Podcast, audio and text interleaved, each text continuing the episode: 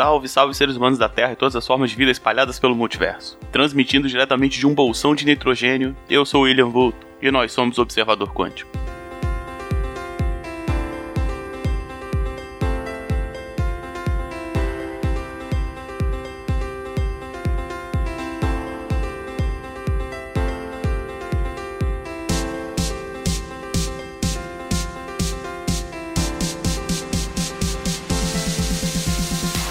Mais um episódio do Observador Quântico no ar, continuando nossa série dos elementos. Hoje vou falar sobre o ar. É, o ar, já falei sobre o fogo, já falei sobre a água, e agora é a vez do ar, e o próximo, obviamente, vai ser a terra. Né?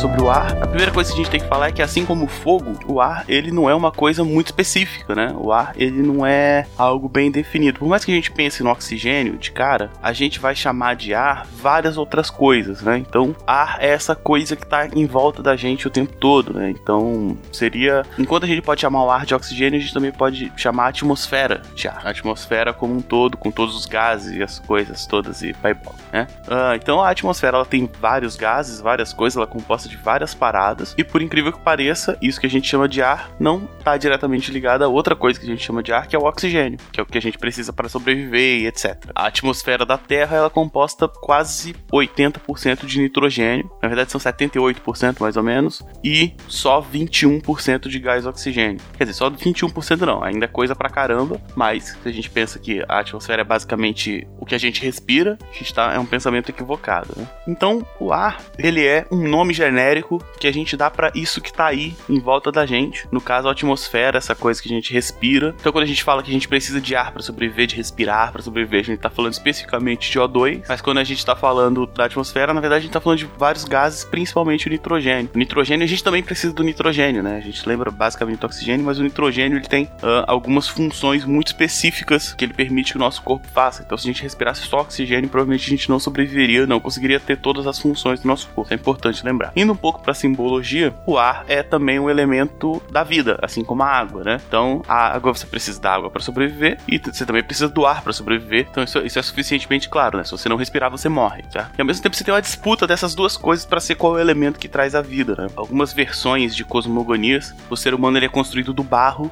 e com água dá-se a vida aquele barro, às vezes até com cuspe. Tem algumas mitologias que o, o, deus responsável por criar a vida, ele cospe, ele monta o ser humano de barro e cospe nele e, e na água há a vida. Né? Em outras mitologias você tem o sopro, né? A figura do sopro divino. Então o sopro está ali mais relacionado ao ar. Então as, as, duas coisas são necessárias e existe essa disputa entre o ar e a água do, de qual dos dois é mais importante. O que pra gente tanto faz, a gente precisa das duas coisas, senão a gente morre, né? O ar, ele é um elemento meio, ele é um elemento que tá ali no meio entre coisas. O ar, ele completa a coisa, ele preenche as coisas. Se você pensar, por exemplo, o ar a gente considera basicamente o oxigênio, o oxigênio ele tá presente na água de alguma forma, né? Então, o gás aí, uh, a nossa atmosfera, ela também surge quando a água é evaporada. Então, de certa forma, ela é um estágio pós-água, né? E o ar é um, é um elemento necessário para se fazer o fogo, né? Para fazer o fogo, você tem que ter oxigênio, você tem que ter um comburente ali para queimar, e o oxigênio é esse comburente. Então, o ar, ele vem da água, se você pensar em evaporação, e ele é base para o fogo. Então, ele tá ali no meio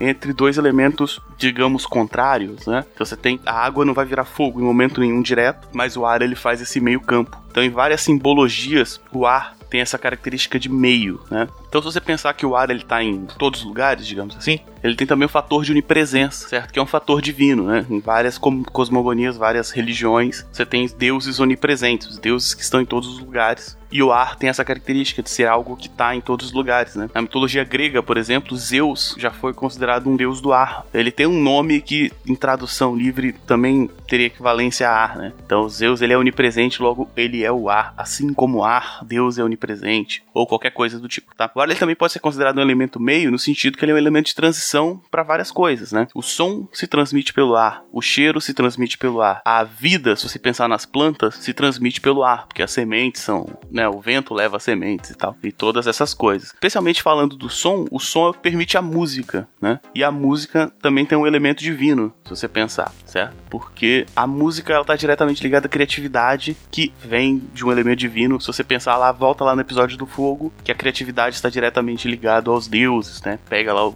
o Prometeu e a coisa toda. Bom, ainda falando de fogo, do ar, dessa relação entre o ar e o fogo, né? Assim como o fogo sobe e isso dá ao fogo uma característica divina, uma característica de elevação, o ar também tem essa característica. O ar sobe, coisas com ar sobem, né? Logo você tem essa característica de elevação, né? Então se você pensar em, em cosmogonias do tipo que tem divindades superiores, divindades acima de nós, também existem cosmogonias que, que as divindades vêm do chão, tá? Importante lembrar disso. Se você pensar na, nas classes, nas mais conhecidas, uh, cristianismo, etc., onde Deus está em cima, Deus está no céu, né? Subir tem diretamente essa característica de ascender, né? De você se tornar divino.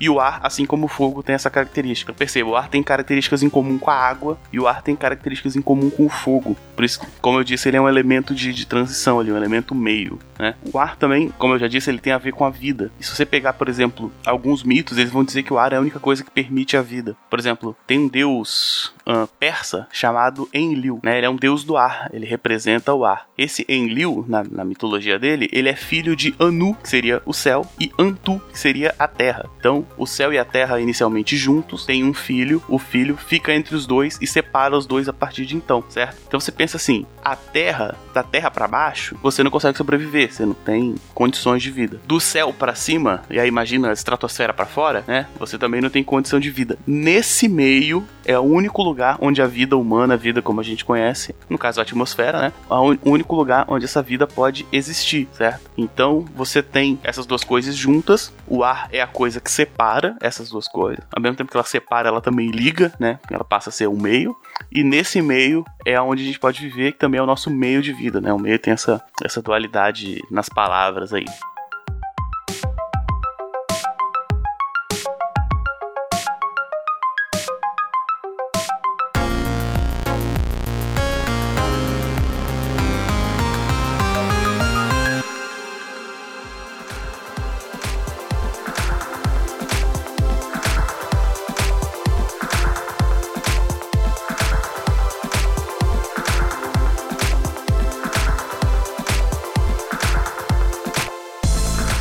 Física aristotélica, você tem que as coisas do ar elas sobem, né? Então os pássaros são uh, criaturas do ar, todo pássaro seria quase um elemental, algo do tipo, tirando o fato de que em algum momento ele deveria pousar e etc e tal. Por exemplo, no em D&D você tem um monstro chamado Gavião Seta, que ele é um elemental do ar, ele é um pássaro de quatro asas, ele não tem pernas, ele é um pássaro que vive o tempo todo voando. Ele consegue botar seus ovos em correntes de ar e os ovos, os filhotes, as crias já nascem voando. Então são animais que nunca tocam o chão, né? Então você tem é, isso seria uma extrapolação do que a ave comum. A ave comum seria quase um elemental do ar, enquanto esse gavião seta seria de fato um elemental do ar, que ele sempre voa e nunca toca o chão. Isso é interessante também. Uh, para alquimia e para as correntes filosóficas magistas, assim, a galera da, da, magia, né? O ar ele está diretamente ligado ao intelecto, né? Então, uh, lembrando que para as tradições mágicas todas essas coisas estão interligadas. Então, cada sentimento tem um elemento que tem um órgão do corpo e, por exemplo, o Crowley ele tem um livro todo com tabelas, né? Então quando eu vou, vou falar que ah, tal coisa tá ligada com tal coisa, vem desse monte de sistemas, que são várias correntes, que vão ser unificadas em algum momento aí, tá? Então pensando na alquimia, o ar é o elemento da mente.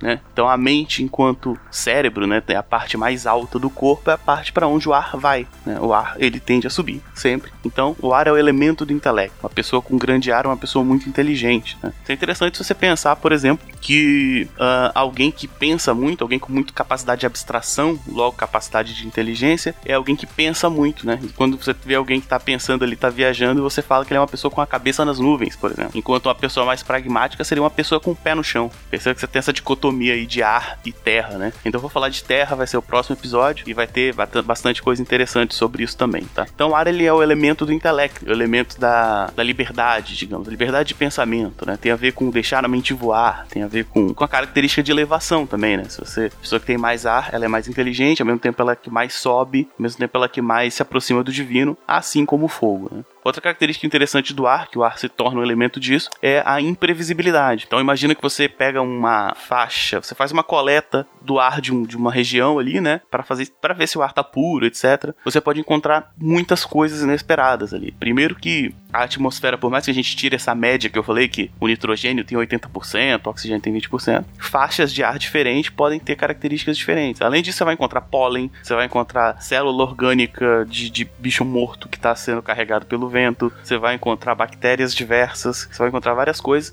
Então, o ar cada pedaço de ar, apesar da gente, o ar atrapalhar pouco a gente a ponto de, de dele ser previsível, quando você olha faixas específicas de ar, ele se torna imprevisível, né? Essa característica da imprevisibilidade também aparece quando você tenta entender para onde o vento vai. Entender para onde o vento vai é o grande desafio aí até hoje dos navegadores, né? Então, o ar ele tem essa, essa característica de imprevisibilidade também. Então, uma pessoa com mais ar é uma pessoa mais imprevisível, né? E a consequência lógica disso é que pessoas mais inteligentes são mais imprevisíveis, olha só. Será que tem alguma relação isso? Será que faz sentido isso? Ou será que eu tô inventando?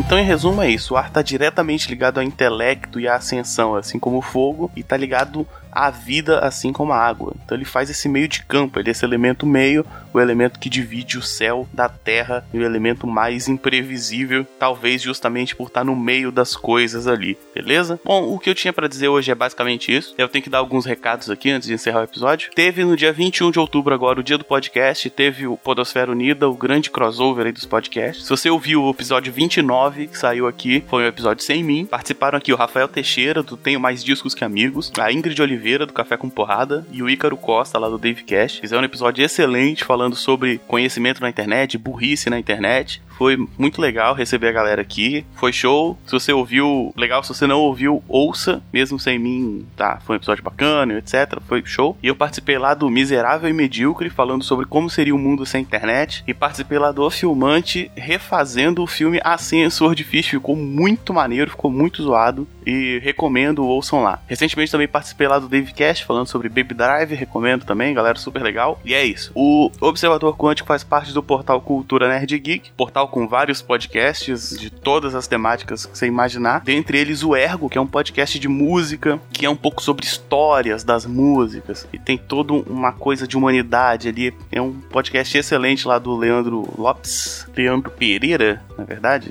Eu não sei como ele se chama mais. Ele tem muitos nomes. Nosso portal tem um padrinho, então se você quiser contribuir com esses projetos, esse podcast, todos os podcasts daqui, você pode contribuir financeiramente a partir de um real por mês. Você já ajuda muito, tá? Você bota lá um realzinho por mês, você nem sente esse um real batendo na sua conta lá do cartão de crédito e ajuda pra caramba. Se você não quiser, não puder ajudar financeiramente, você também ajuda compartilhando esse podcast ou qualquer outro conteúdo do portal. Tudo isso ajuda muito, tá? É, sobre esse episódio e todos os outros, críticas, dúvidas sugestões você pode comentar aqui no post, comentar no post quando sair no Facebook, me chamar para conversar direto no Twitter, no arroba William Vulto, ou mandar e-mail para observador.culturanerdgeek.com.br, tá? Toda crítica, dúvida e sugestão é bem-vinda. Eu acho que é isso, um abraço e encerrando a transmissão.